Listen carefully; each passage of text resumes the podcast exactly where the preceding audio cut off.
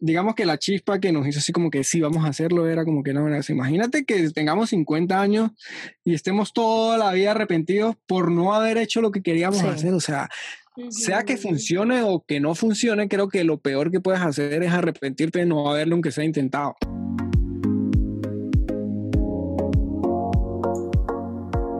Si estás buscando crear la vida de tus sueños, Debes estar preparado para hacer cosas que otros no están dispuestos. Entre Soñadores es un espacio para conectar, colaborar, soñar en voz alta y explorar las experiencias de otros soñadores en el camino a construir sus sueños. Soy Dani Barrios. Soy Francis Sánchez. Y somos dos soñadoras que decidieron co-crear juntas este espacio para ti. En donde estaremos compartiendo herramientas esenciales para construir y evolucionar tus propios sueños.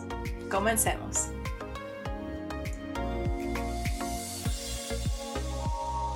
Hola chicos, bienvenidos una vez más a otro episodio de, Entre Soñadores Podcast. Por aquí les habla Franci. Por aquí les habla Dani. Y hoy les traemos un episodio muy especial. Es que es la primera vez que tenemos a una pareja, a unos chicos emprendedores que han trabajado muchísimo por sus sueños. Ellos son unos youtubers, ahorita están viviendo en una band y ellos se fueron a Nueva York. Son unos venezolanos que decidieron irse a Nueva York a cumplir sus sueños y de verdad que la historia que ellos nos contaron hoy ha sido increíble, así que yo les recomiendo que se queden hasta el final porque van a aprender muchísimo de ellos. Sí, chicos, la verdad que estuvo genial. Aprendimos acerca de la constancia, o sea, de realmente hacer las cosas pero hacerlas de verdad que una y otra y otra vez hasta, incluso cuando no estás viendo resultados todavía, ¿sabes? Aprendimos acerca de eso, de, de, tomar decisiones radicales y al mismo tiempo mantenerte como que centrado y hacer un plan de acción para lograrlo. Hablamos acerca de atreverse, de, de echarle bolas, o sea, de verdad que el episodio les va a gustar muchísimo, les va a inyectar literal una dosis de inspiración y de motivación. Así que Escúchenlo. Ok, empezamos. Después de eso. ¡Let's go! bueno, a ver, eh, ok, hoy vamos a comenzar este episodio demasiado genial con dos personajes. Este episodio es súper especial, o sea, miren eh, el background de estos chicos, de cómo están más preparados que nosotras, o sea, genial. Pero bueno, nada, este, aquí está Francisco y Lulu, que encantadas de tenerlas aquí. Así que... Hello, hello. Cuéntenos de ustedes, chicos. ¿Quiénes son? Francisco Borrero, Luisana Hurtado. Dios mío. Luisana, ella, odia que le diga Luisana, pero. Es que Luisana, es solamente para la familia. Llámese mamá, papá, y es solamente cuando me van a regañar. Ya. De resto, Lulu. Bueno, Francisco Borrero, coño, siempre que me hacen esa pregunta, ¿qué, digo? ¿Por dónde empiezo? Bueno, no sé, un carajo venezolano que tenía muchísimos sueños, muchísimos intereses por hacer muchísimas cosas. Eh, obvio, se fue del país por las razones que muchas personas ya conocen. Y nada, llegamos a Nueva York, que fue nuestra primera ciudad en Estados Unidos. Y digamos que logramos muchísimos, eh, cumplir muchísimos de los sueños que teníamos. Y que aún seguimos soñando. Eh, realmente yo considero que somos una pareja de venezolanos que simplemente, diríamos nosotros en venezolano criollo, le echamos bola. o sea, decidimos llegar a Nueva York, poner un pie en Nueva York y decir, aquí es donde vamos a hacer vía. Y echamos para adelante. Pues. Wow, espectacular. ¿Y qué los hizo decidir ir a Nueva York? En un principio yo creo que fue más como tema de presupuesto, ¿no? Eh, cuando empezamos a armar toda esta idea de emigrar de Venezuela, pues claramente hubo eh, mucho estudio de qué sitios eran más viables, qué presupuesto se tenía que tener, qué, ¿sabes? Eh, tema de transporte, de vida en general, pues renta y todo este rollo.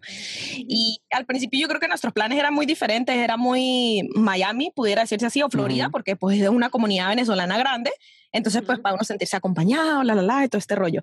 Pero ya después fue Nueva York.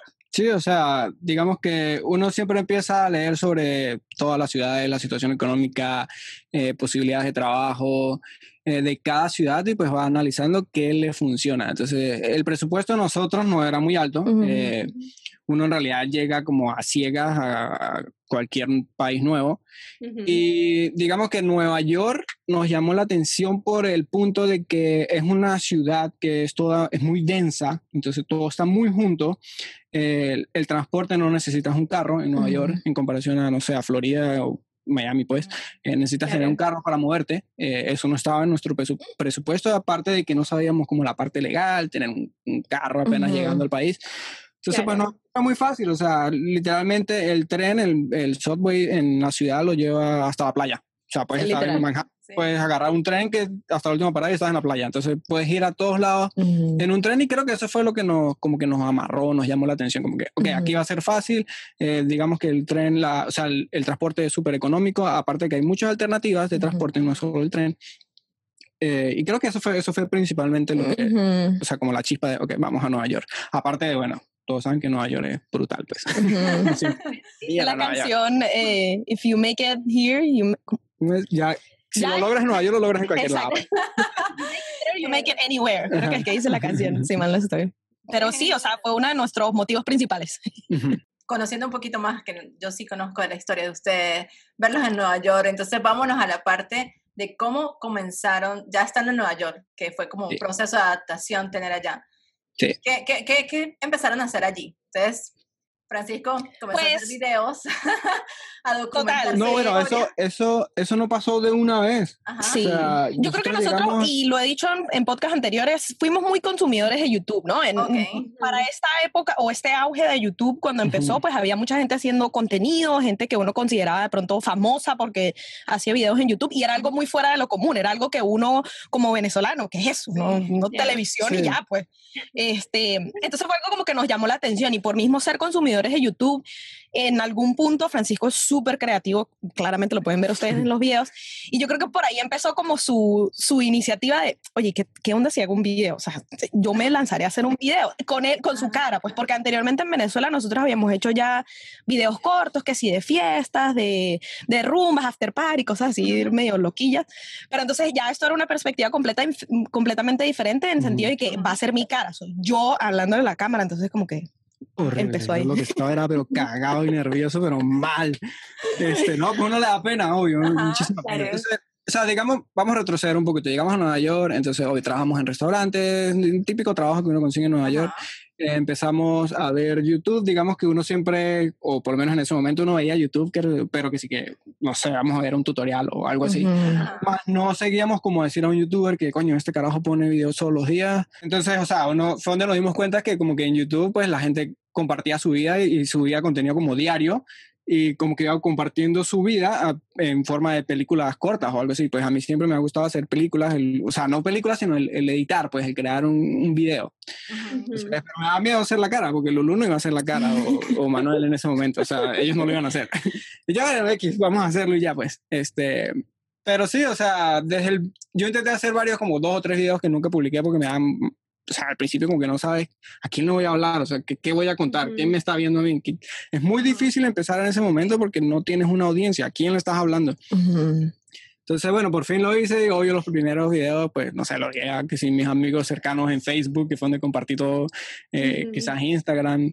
Y nada, los primeros videos tendrían 30 views, 40 views o algo así, o sea, nada loco. Eh, pero poco a poco fue, fue escalando, pues, o sea, eh, digamos que era una mezcla entre yo estar trabajando haciendo delivery, que eran mis videos al principio, puro haciendo delivery en bicicleta. Eh, hacía lo, salía a trabajar a hacer delivery, pero simplemente estaba pensando eran los videos, no en el trabajo.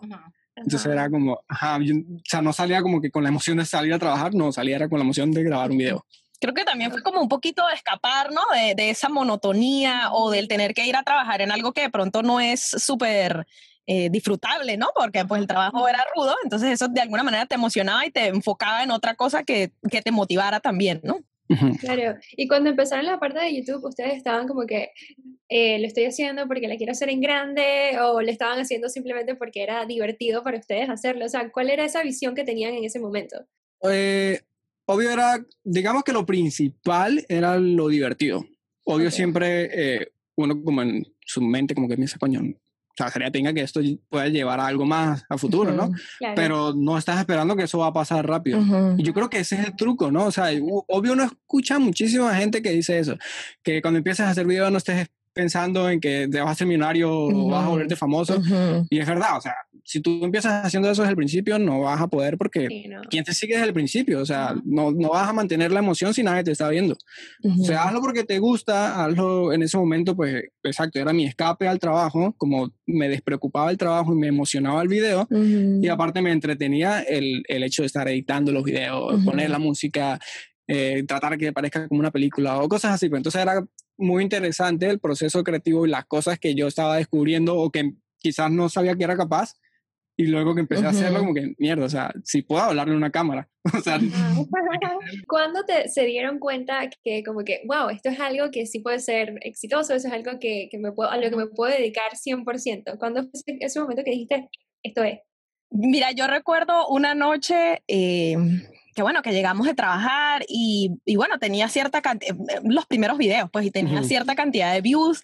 Y me acuerdo que en tema de monetización, Francisco dice, oye, mira, tenemos 0.05 centavos con los views que tenemos. Y yo, Dios mío, en un mes, ajá, yo, Dios mío, esto es algo que de verdad en algún momento podemos, eh, ¿sabes? Como que podemos vivir de esto. A mí, 0.5 centavos es nada. Pero oye, quién sabe, más adelante puede ser un dólar.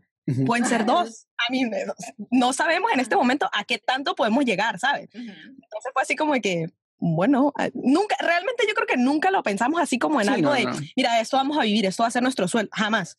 Pero fue algo que de alguna manera nos inspiró, ¿no? El ver que, que había una parte monetaria que en algún momento podía crecer, como que también nos, nos ayudó a inspirar. Pero sí, o sea, digamos que el crecimiento del canal en cuestión de subscribers y eso, el primer año yo creo que no llegué a los mil, o sea, sería como 700, 800 subscribers.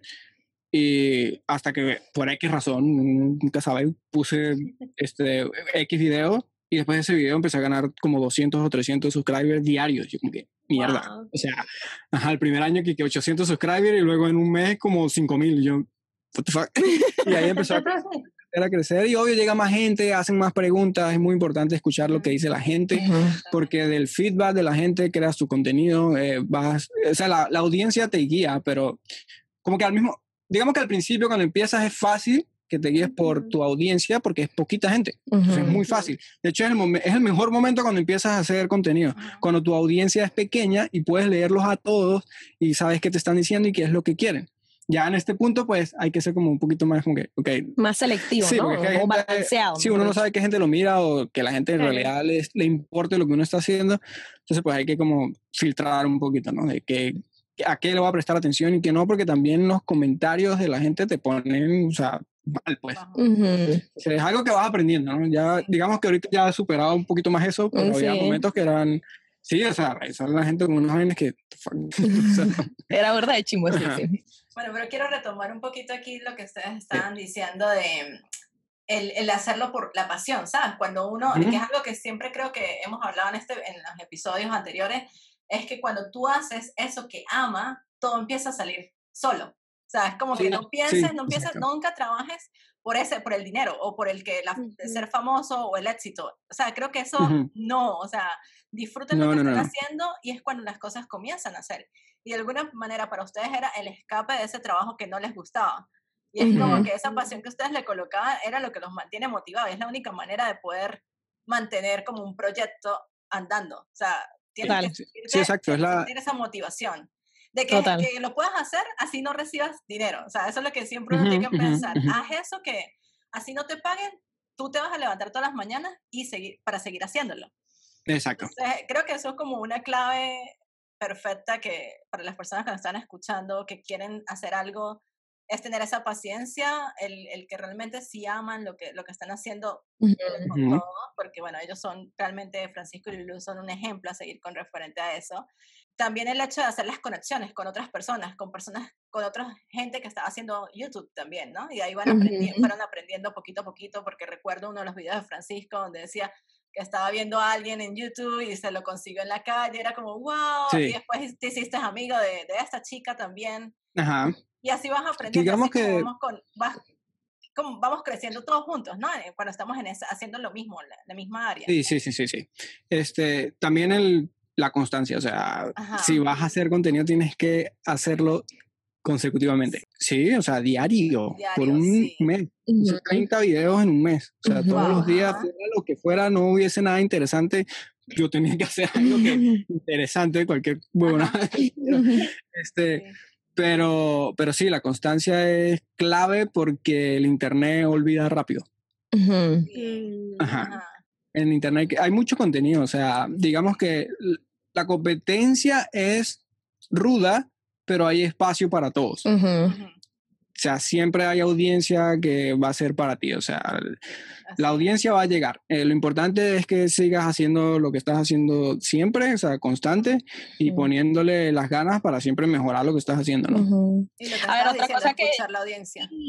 eso también, además de la audiencia, yo creo que es como y siempre lo digo, la genuinidad que tú le pongas a lo que haces, ¿no? Si tú te lo disfrutas y eres genuino en lo que haces porque no lo estás fingiendo, es algo que te va a salir súper bien y vas a conectar con la gente, sea lo que sea que estés haciendo, ¿sí?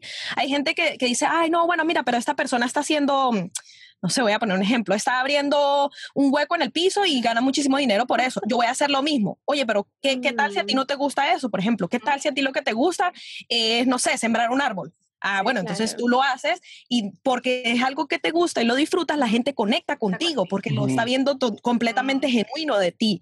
Entonces yo creo que a nosotros nos pasa mucho eso que, mm, que somos así como, como muy nosotros. Es lo que ven. Nosotros no es como que, ay, estamos grabando justo este momento específico y lo planeamos, lo escribimos un guion. No, es literalmente lo que ven. Esto es lo que somos nosotros con la cámara encendida o con la cámara apagada. Entonces, creo que nos ha ayudado a conectar mucho con, con, la comunidad que tenemos, con el público que nos ve, porque es básicamente eso. Somos nosotros y nos disfrutamos lo que hacemos y por ende la gente como que disfruta con nosotros también. Y es lo más fácil de mantener. O sea, si mantienes una personalidad falsa, mostrando algo falso, no vas a poder mantenerlo por mucho tiempo. O sea, tú te vas a cansar tú mismo te vas a cansar porque estás siendo alguien que no eres.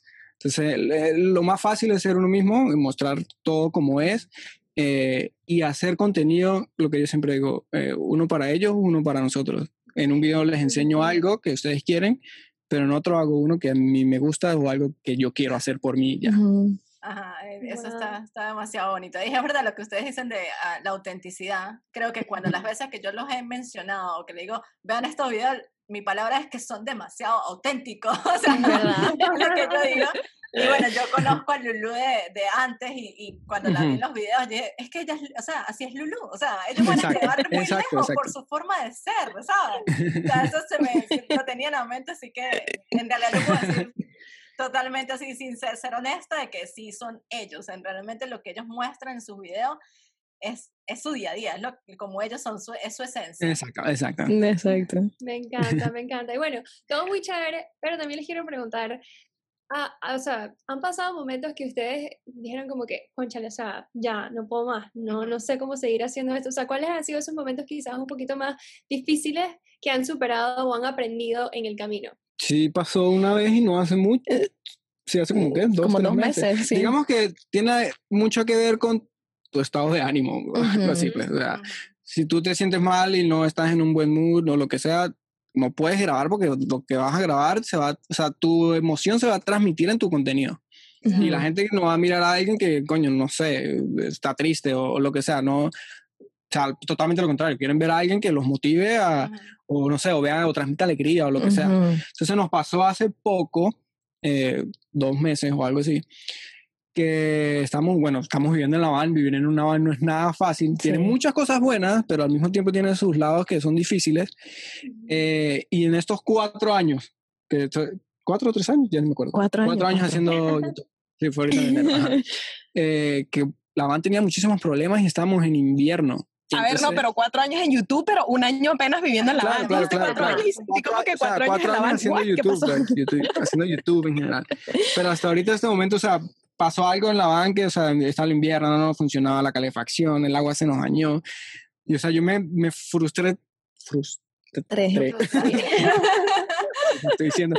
Es tanto que, o sea, dije, no, bueno, o sea, no, ¿será que esto que estoy haciendo sí vale la pena? O sea. Yo creo que fue también como una junta de muchas, como de emociones encontradas. Eh, justamente acabamos de llegar de un viaje de visitar a unos amigos que teníamos como tres, teníamos tres años que no los veíamos. Entonces fue como un fin de semana súper chévere, lleno de como mucha energía. Este, a nosotros, desde que empezamos el van life oficialmente a vivir en la van, pues nuestra idea siempre fue como viajar. Sí. Con todo este tema Ok. pandemia, pues eso nos atrasó mucho, pues yo tuve que seguir en mi trabajo un tiempo más, todo este rollero que pues ya todo el mundo sabe. Entonces, ese día, y casi siempre que salíamos los fines de semana, era así como que, coño, hay que volver a regresar al trabajo. Y ojo, no por Ujú. lo mal del trabajo, sino porque nuestro plan en la van, pues siempre fue viajar. Entonces era como, como tres pasos adelante, uno para atrás, porque Ajá. tienes que regresar a la, a la ciudad. Entonces, ya estábamos como medio frustrados en ese sentido. Y de alguna manera ese fin de semana regresamos y pues bueno, fue un fin de semana muy frío. Nosotros no habíamos experimentado el frío, frío como tal de invierno en la van y no estábamos preparados para eso. Claro. Entonces, claro, como que todo crashó, literalmente todo se dañó ese día y justo cuando llegamos a la ciudad, o sea, literalmente eh, todas las tuberías de agua estaban congeladas, no teníamos agua.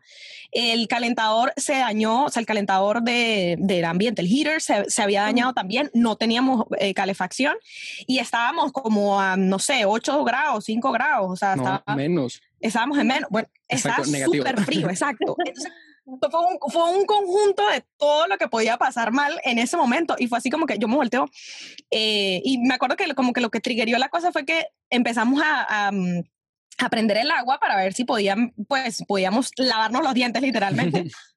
y las tuberías literalmente explotaron y empezó a salir agua por todos lados. Haz de cuenta que estás en tu casa y se empieza a inundar toda tu Oh casa. Es así como. Dios mío, entonces eh, recuerdo que yo, Francisco, para, para, para, le decía yo, ya va, ya va. Y entonces él, desesperado, ce- cerramos las llaves y fue así como que un momento de silencio. Y obvio mi estrés fue así como que, oye, pero cálmate, ¿por qué hiciste eso? Y después yo así como que, ups. ¿Sabes? Como que fue todo un estrés en un momento. Entonces en ese momento fue así como que empezó, empezó Francisco sobre todo a cuestionarse, ¿no? De, ¿será que esto que estoy haciendo es- está bien? O sea, sí funciona, sí vale la pena. Y yo así como que, oye, no, mira, ya, calmémonos, eh, esto fue solo un momento eh, Sí. negativo, ¿verdad? Pero no por eso tenemos que cuestionar todo el camino que ya hemos recorrido. O sea, claramente es algo que funciona, claramente van a haber altos y bajos, y en este momento pues estamos en un bajo, pero no pasa nada. Mañana va a ser un nuevo día, lo vamos a arreglar, no pasa nada. O sea, Sí, echemos para adelante y ya. Siento que ese fue el- ha sido el único momento. Y fue algo Ujú. más como estado de ánimo. Que, o sea, que estaba súper mal en ese momento y ya. Pero creo que aparte de eso, no. O sea, siempre, siempre hemos querido seguir, seguir, sea lo que sea. Este, no ha sido fácil, no es nada fácil. Eh, cuando haces esto no significa que, no sé, te llueve el dinero porque, Total. y que nada que ver con eso.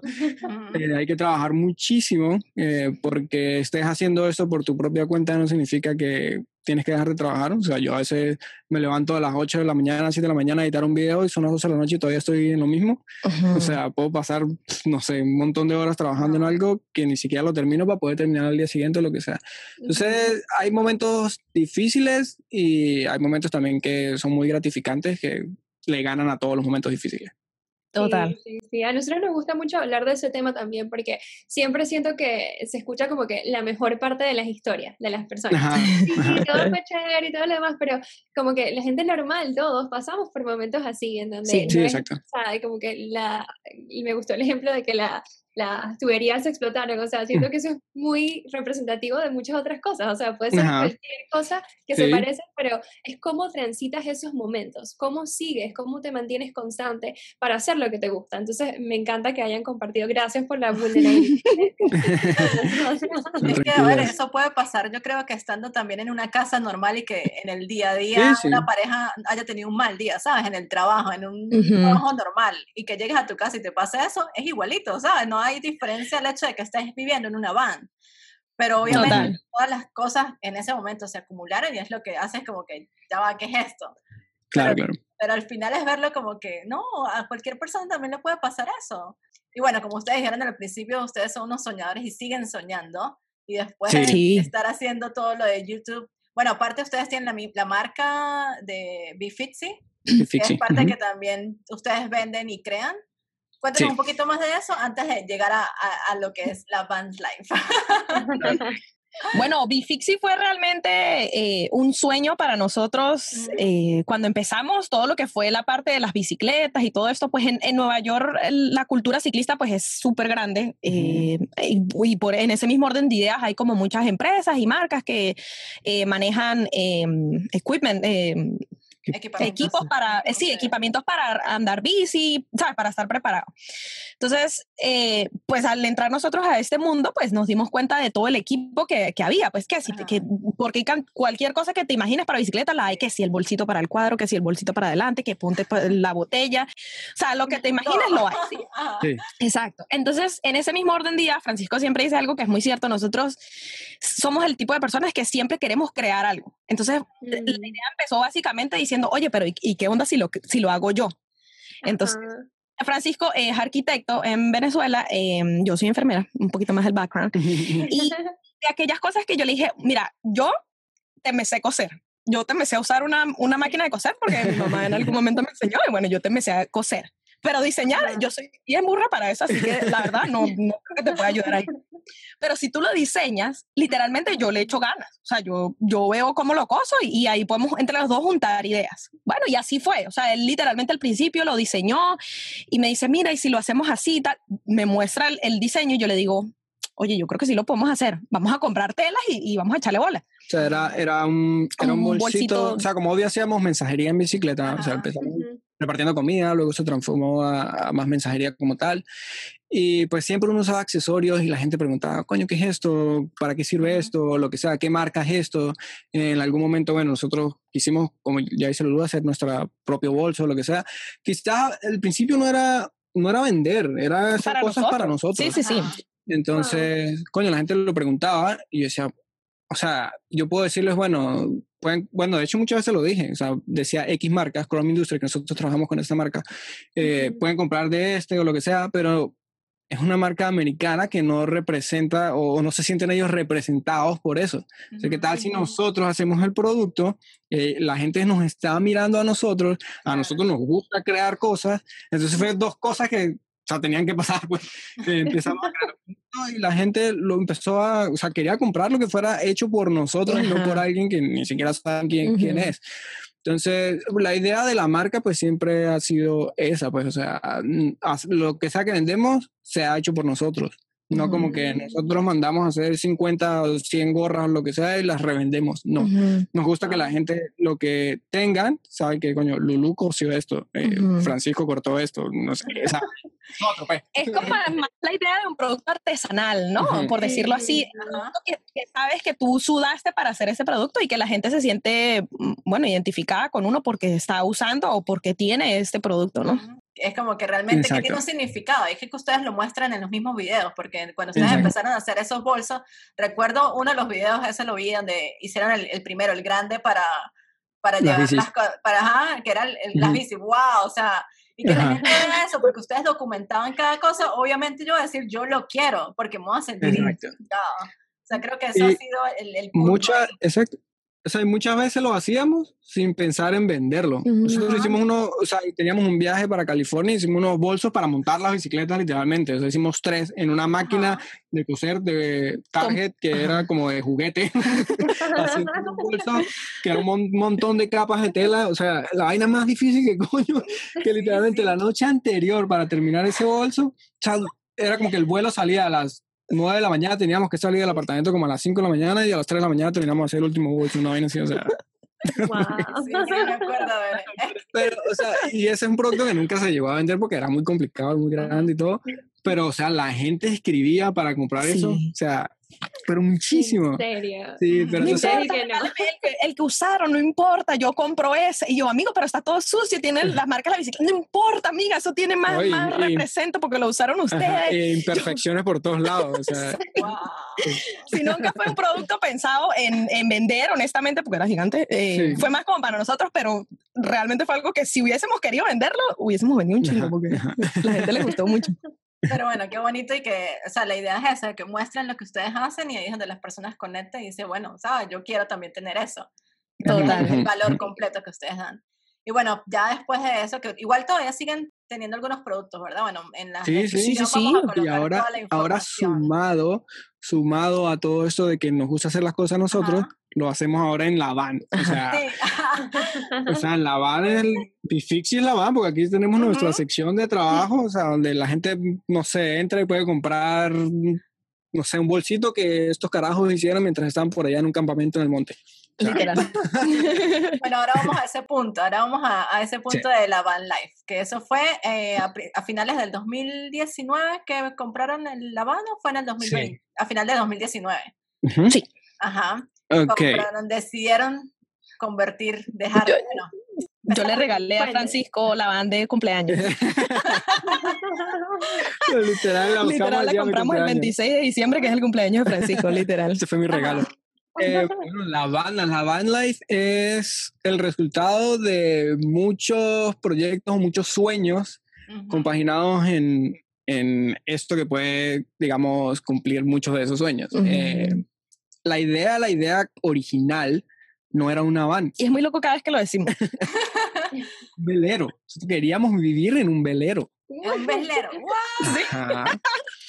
Pero, coño, cuando tú nunca has acampado, nunca has hecho nada extremo, ni que mucho menos un barco, o sea, Nosotros vivíamos montunos en Venezuela, o sea, por favor. Vivíamos en una zona andina, montañosa, donde la playa estaba como a 12 horas. O sea, total, total. Eh, pero nos llamaba muchísimo la atención, obvio, mirando contenido por internet y, y, no sé, el hecho de tener como tu casa en un bote y poder viajar y todo eso, pero fue una idea muy, muy loca, pues. Era muy extremo, honestamente, yo le tengo terror. A mí, a ver, yo soy, yo nado y todo, pero... Esa es la razón principal. Sí, sí, sí, yo, yo sé nadar, a ver, yo practiqué nado sincronizado por muchos años, este, no es como que yo voy a entrar al agua y me voy a ahogar, ¿sabes? Pero yo le tengo mucho respeto al mar considero que, no sé, tiene sus cosas, el mar tiene sus uh -huh. cosas y a mí honestamente yo le tengo respeto por decirlo así.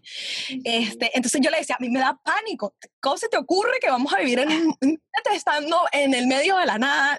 No, le decía yo, no, no, no, no. Vamos a empezar con algo un poquito eh, para principiantes.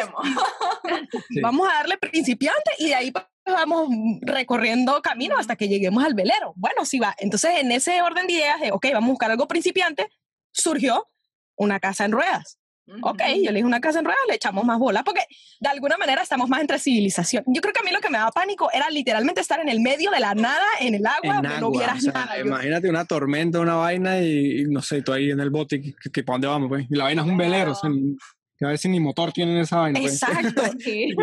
Cuando el viento nos lleve, pues. Total. Pero, ajá, entonces, y no era una van, cambiamos, o sea, tenemos la idea del velero, entonces luego mirando entre más contenido y cosas, descubrimos lo que eran los schoolies, que eran buses uh -huh. escolares que convierten Muy en casa. En Estados Unidos. Súper económicos también. Ajá, entonces, coño, un velero, eh, por poner números, por económico, funcional, 10 mil dólares, eh, un bus escolar, incluso lo más grande que puedas conseguir, te, lo puedes conseguir hasta en 3 mil dólares. Uh -huh. Entonces, coño, son números que le puedes llegar. Oye, es bastante dinero, no es un dinero que, no, que en el bolsillo lo compro una vez, no, pero si te lo planeas, lo logras comprar. Exacto. Claro. No es alcanzable. Entonces, ok, teníamos la idea del, del bus, eh, pero el bus era muy grande.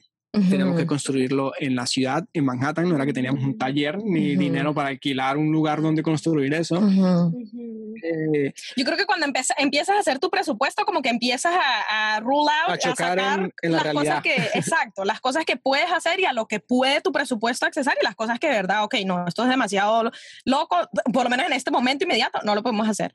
Entonces el bus creo que a la final se nos quitó la idea por lo mismo de que estábamos claros de que tenía que ser en, en plena ciudad y que aparte de eso, pues sí, lo podíamos conseguir en 3 mil dólares, pero el tema de eh, motor y todo eso, era también un detalle, ¿no? Sí. Entonces... Y no, y, o sea, es difícil cuando compras un bus, tienes que quitarle las sillas, donde vas a botar todo ese montón de uh -huh. sillas, eh, tienes que acondicionarlo mucho por dentro antes de empezar a hacer la construcción. Entonces, era muy complicado.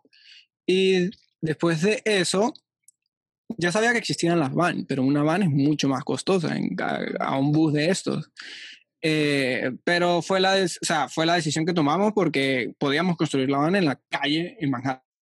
Y así fue que lo hicimos. O sea, literalmente ah. nosotros no alquilamos nada para no. construir. La van se construyó desde adentro, o sea, aquí cortando todo, todo uh -huh. desde adentro de la van. Recuerdo que ver todos esos videos. Tienen que ir al canal de YouTube para que vean cómo construyeron esa avance eh, durante todo ese tiempo, todo lo que Francisco hizo. O sea, yo decía, wow, o sea, yo... Tres meses duré ahí dándole.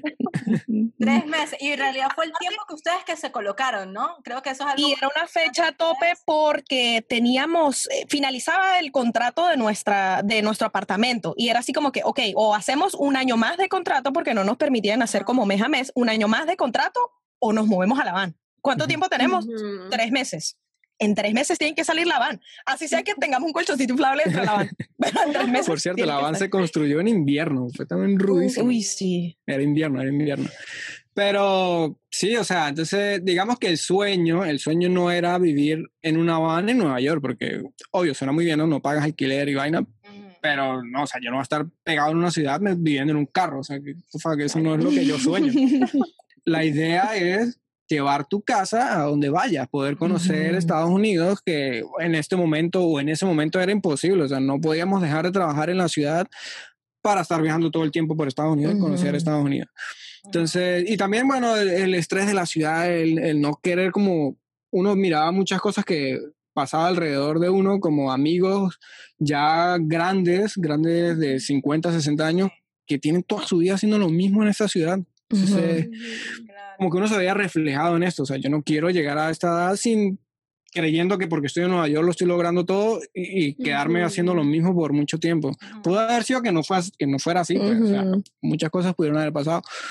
Pero era como que, o sea, nosotros siempre hemos sido de tomar decisiones así radicales. A la ligera, sí, sí, un poquito. Eh, pero no sé, que es como que lo que nos mantiene siempre ilusionados y emocionados en hacer cosas, ¿no? Si te quedas pegado haciendo la misma vaina por mucho tiempo, te vas a aburrir, pues, sea lo que sea. Yo creo que también queríamos como, como colectar más experiencias, ¿no? Eh, ya de por sí con todo esto de los videos y que salíamos a rodar en, en, la ciudad y todo eso, había días en los que éramos así como muy felices, por decirlo así. O sea, teníamos como mucha energía, ay, qué chévere, una buena serie de pinga, que pudiéramos viajar, que pudiéramos estar así como rodando en diferentes sitios. Y entonces fue como que todo fue conectando poco a poco hasta que llegó a esta idea principal y pues ya decidimos así como que, ok, bueno, vamos a materializarla. ¿no? Va a ser rudo, claramente, va a ser súper cuesta arriba, porque tomen en cuenta que nuestros trabajos eran trabajos relativamente normales, ¿sabes? No es como que yo tengo un trabajo de CEO y me estoy metiendo los reales del siglo. No, eran un trabajo completamente decente donde teníamos que pagar renta todos los meses, donde teníamos que ahorrar para servicios y todo eso, pero ese, ese mismo ganas de viajar y de colectar más como vivencias y no cosas fue lo que nos hizo como, ok, vamos a trabajar en la van y vamos a armar este proyecto. Qué bien, qué bonito. O sea, la verdad es que, o sea, el entusiasmo que ustedes le colocan ese, a la acción, ¿sabes? Cuando decía, este es el tiempo que tenemos para hacerlo, no importa qué, yo le voy a, darle con todo que eso es algo que para cualquier persona nosotros decimos, ah, somos unas personas soñadoras, pero si tú no das ese primer plan de acción, si tú no marcas tus metas, qué es lo que quieres y cuál es el objetivo, te vas a quedar ahí, o sea, no vas a lograr nada sin Total. Y nadie lo va a hacer por ti, Total. Si no lo haces tú, no te puedes quedar esperando esperando no vas a conseguir nada. Ay, no, esa historia está genial. Sí, ¿y el velero todavía está en el futuro? ¿o? Yo quiero mi velero. Claro que sí, sí. Yo de pronto, quiero mi velero. En unos cinco años te lo regalo de cumpleaños también. Así sea uno chiquitico para mí, yo me voy una semana a pasear con el perro. yo los espero en la orilla, amigos. Ustedes saben, yo los espero en la orilla. No, o sea, hay, hay muchos proyectos. O sea, hoy ya después de haber entrado en el mundo de la van, hay muchas formas alternativas de vivir y que a nosotros nos gusta muchísimo, pues desde tiny house, desde otro tipo de, de, campers, o sea, no van, sino algo más grande, eh, no sé, el velero. Todo esto es algo que nos gusta muchísimo. el a veces estar desconectado, porque en realidad pues si trabajamos con contenido es muy difícil estar desconectado, pero de alguna forma no estar entre las ciudades y eso de vez en cuando pues eh, no sé, nos emociona, nos gusta mucho, pues. Ah, con toda esta historia, de verdad, y que pudiésemos pasar ahorita, aquí horas hablando de, todo lo que han hecho. O sea, solamente imagínense este momento, estamos literalmente en un bosque, aquí puros árboles, y estamos haciendo un podcast y hablando con, ustedes. Espectacular.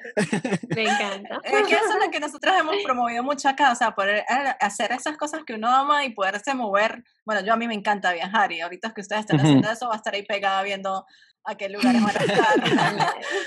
a ver, que yo tengo que decir también, en parte mi inspiración fueron ustedes. Eh, Francis, pues bueno, de conocernos de tanto tiempo, em, yo me acuerdo que fuiste una de las primeras que se fue para Dublín. Y de aquellas cosas que yo decía, wow, qué cool debe ser de pronto ir a otro país, ¿sabes? Y, de pronto vivir allá. Y ya después cuando vivimos nosotros en Nueva York fue así como que, oh, shit, eh, como que sí lo hicimos, ¿no? Entonces ya después mi hermano eh, tuvo la oportunidad de viajar también en varias oportunidades y yo decía, wow, qué cool debe ser que tú al final cuando estés burda viejito y tengas tus hijos y cosas, entonces tú, ay, no sé, papá, ¿y qué hiciste cuando eras joven? Chamo, mire, yo me fui de Noma por allá cinco años, no sé, estuve tres años viviendo en un bosque, ¿sabes? Tienes más experiencia, más cosas que contar. Y alguien me decía, mira, tus hijos no te van a preguntar nada de eso porque ellos qué coño les va a interesar. Bueno, pero no importa, yo me lo viví. Yo igual y se los puedo contar. Lo puedes revivir en todos los videos. Y esa, es una también de los videos fue así, coño, mira, pero entonces lo a... Los van a sentar así, ven que le muestro lo que papá Francisco y Lulú hacían. Que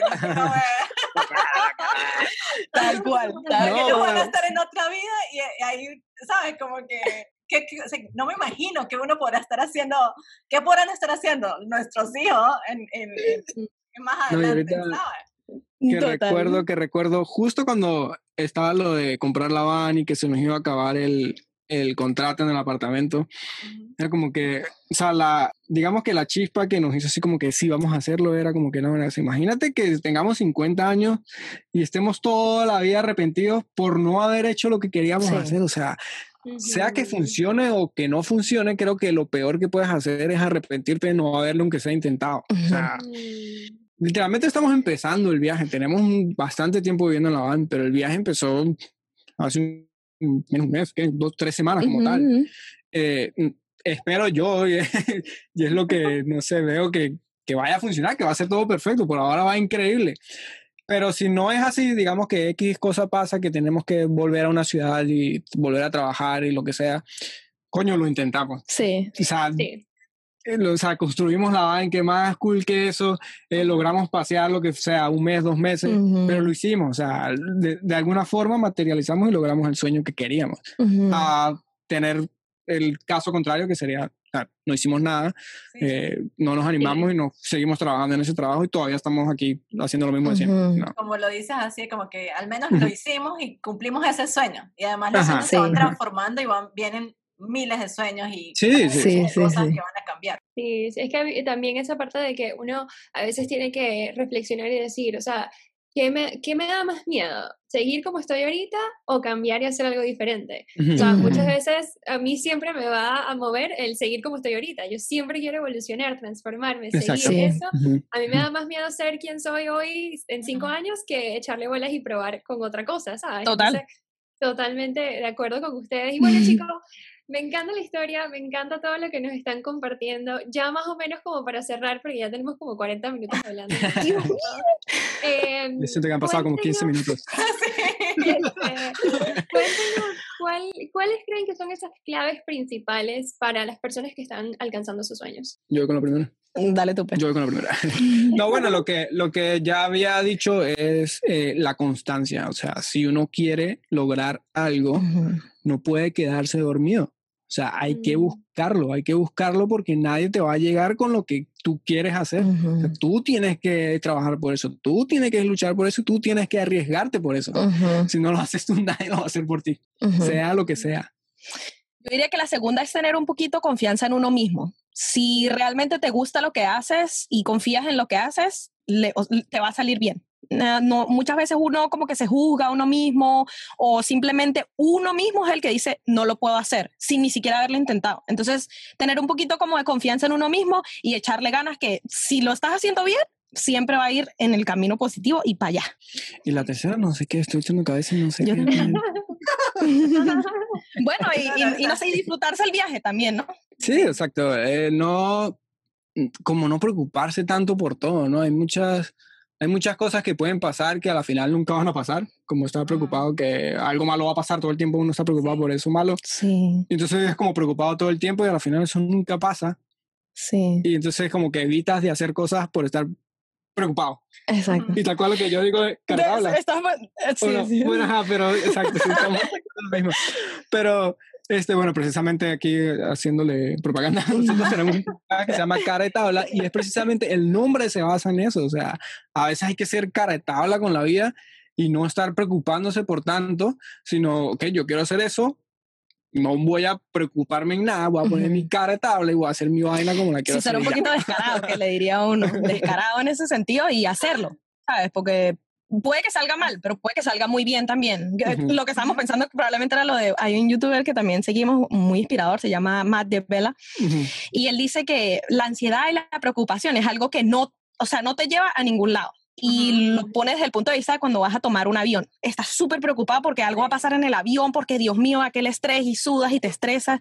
Y bueno, mejor dicho, y te montas en el avión, llegas al otro lado, no pasó nada. Y todo ese que estrés que Vives acumulaste. toda, toda tu vida creyendo que te vas a traer en un avión y no te mueres de esa mierda, sino te mueres de otra vaina. Exacto. Entonces, no sirve para nada, ¿sabes? Como la preocupación a veces sí, claramente, pues es también tantear con preocupación el outcome o lo que pueda pasar, pero a su misma vez como no ponerle mucha energía porque no te lleva nada bueno. O sea, total. Es que ustedes son el ejemplo perfecto de eso, porque a medida que estoy escuchando su historia, ustedes o sea, estaban bien claros de cuáles eran sus límites, cuáles eran sus opciones, evaluaron las diferentes posibilidades, o sea, bien centrados, Sí. pero con sueños atrevidos, ¿sabes? Y buscando soluciones siempre. Exactamente, exactamente. Entonces, qué genial eso de darle el ciclo y, y cara tabla, me encanta. Toda la información va a estar en la cajita de descripción para que vayan y lo escuchen, porque apenas están empezando ese podcast que tienen dos episodios Sí. hasta ahorita. Así que Ujú. si quieren saber más de la historia de Francisco y de Lulu, este, quieren escuchar, bueno, me imagino que van a estar contando acerca de los viajes, de dónde van a estar en Sí. Estados Unidos, vayan y los siguen y los escuchan, porque de verdad que son Y tienen más de inspiraciones. 300 videos en YouTube también. También. Claro que sí, claro que sí. Cinco temporadas empezando. Empezando la quinta. Sí, y mire, está ahí Matt se está despertando porque para los que nos están Sí. escuchando, este, ellos tienen un perrito que se llama Max, que vive con Un perrito, un pitbull chiquitico. porque- Así que si quieren ir a verlo, vayan a YouTube y, y- y lo conocen a, a Max. Nada, bueno, encantadas de haberlos tenido hoy. No, un placer. Un placer para nosotros haber estado en este super podcast. Y echarles Ay, un poquito el cuento de, de todas las locuras que hemos demasiado feliz porque como les decía al principio, ustedes me inspiraron. O sea, yo recuerdo, yo fui eh, de las, de- estuve entre las 50 personas que se suscribieron al canal, las primeras, y creí en ellos, porque así como siempre he sido, eh, o lo que yo trato de, de mostrar siempre es como que hagan aquello que aman y lo que les hace Ujú. feliz. Y cuando yo los vi a ustedes haciendo eso y siendo tan auténticos, siempre dije, ellos van a llegar lejos. O sea, es que no hay manera de que a ellos no les salgan las cosas bien, ¿sabes? No, y cual- cualquiera lo puede hacer. Cualquiera lo puede hacer. O sea, nosotros Sí. no hicimos nada, no somos ni diferentes a ustedes ni Exacto. diferentes a nadie. Lo que nosotros hicimos, cualquiera lo puede hacer y lo puede hacer hasta 10.000 veces mejor que Sí, sí, nosotros. sí, La total. cosa es echarle ganas y más nada. Eso es algo que claro me que sí. encanta y que los escuché en un podcast que ustedes están diciendo, el ser humilde, ¿sabes? El no cambiar eh, eh, Ah, no. Sí. Y el que Exacto. uno ve a esas personas así como que, ah, porque uno está haciendo eso, como que le da miedo, ¿sabes? Escribirles o, o preguntarles cómo lo hicieron. No, atrévanse, o sea, de verdad, no somos nadie mejor que el otro. Sí, o sea, Total. somos nosotros hemos contado todo como es. O sea, la gente puede ver. O sea, no hay ningún hack. La cosa es hacerlo y ya. Sí. Me encanta, así es. Genial. Bueno, chicos, entonces nada, de verdad que les deseamos todo el éxito con, con lo que están haciendo. Sigan soñando, no paren de, de soñar, sigan haciendo, intentándolo, probando todo y que les sé que les va a ir súper bien en todo esto. Amén. Sí, amén, amén. Muchísimas gracias. Gracias a ustedes, chicos, y gracias a todos los que se quedaron hasta el final del episodio para escuchar esta hermosa historia de Lulu y de Francisco. Si quieren saber más de ellos, tenemos toda la información que necesitan en la descripción del podcast para que vayan a chequear sus videos, su podcast y todo lo que tienen tan cool. Así que gracias por estar aquí y nos vemos el próximo martes. Nos escuchamos. No. Bye.